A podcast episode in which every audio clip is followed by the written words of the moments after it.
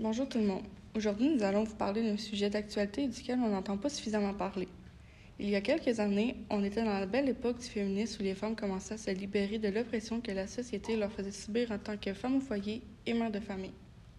À cette époque, elles cherchaient à se libérer, démontrer qu'elles existent et qu'elles ne sont pas inférieures à l'homme. Mais à notre époque, est-ce qu'on pourrait dire que le féminisme est devenu de l'hypersexualisation?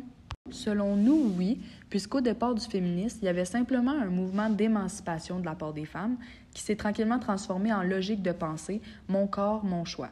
Malheureusement, avec le temps, ce mouvement est devenu de plus en plus poussé et cette logique de pensée est, selon les sexologues, une mauvaise façon de voir les choses. La raison qui pousse les sexologues à penser ça, c'est que cette logique qui amène les gens, plus particulièrement les jeunes, à avoir une sexualité sans sentiment, totalement dénaturée et recourir alors aux pratiques de plus en plus extrêmes. De plus, cette logique de pensée est tombée à un autre niveau avec l'apparition grandissante des médias. Le sexe dans les médias est devenu extrêmement présent et c'est un obstacle pour l'égalité des sexes.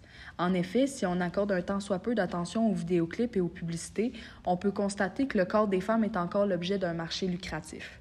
De plus, avec l'image publicitaire de la femme objet asservie au plaisir de l'homme, c'est une preuve de la persistance des stéréotypes sexuels dans les médias et la société. La lutte contre les stéréotypes est donc loin d'être achevée. Par exemple, les filles et les garçons sont nombreux à être influencés par la pornographie facilement accessible sur Internet et à vouloir reproduire ces images dans leurs relations. En conséquence, les filles continuent d'être soumises au rôle de femmes, objets et de victimes. Puisqu'il est considéré comme cool pour un garçon d'avoir une sexualité active et le dire haut et fort, plusieurs garçons sentiront également une pression pour être sexuellement performants, essayer différentes pratiques sexuelles, parfois avec plusieurs partenaires. De nos jours, la sexualité commence beaucoup plus jeune. String, camisole moulante, décolleté plongeant et pubis rasé. Pour être dans le coup, beaucoup d'adolescentes se font plus sexy que jamais.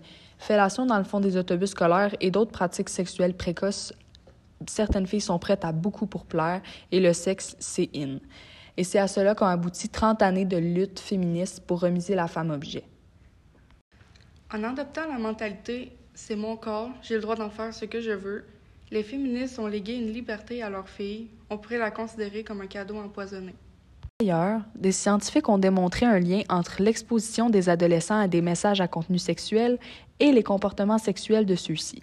On parle ici de précocité des relations sexuelles, hausse des pratiques sexuelles, retour des stéréotypes sexuels, obsession de l'image corporelle et mode vestimentaire inspirés de la pornographie. Selon nous, l'exagération du féminisme au fil des années est devenue de l'hypersexualisation pour toutes ces raisons et plusieurs autres. Nous faisons face à ce problème chaque jour dans les médias et pourtant personne n'en parle.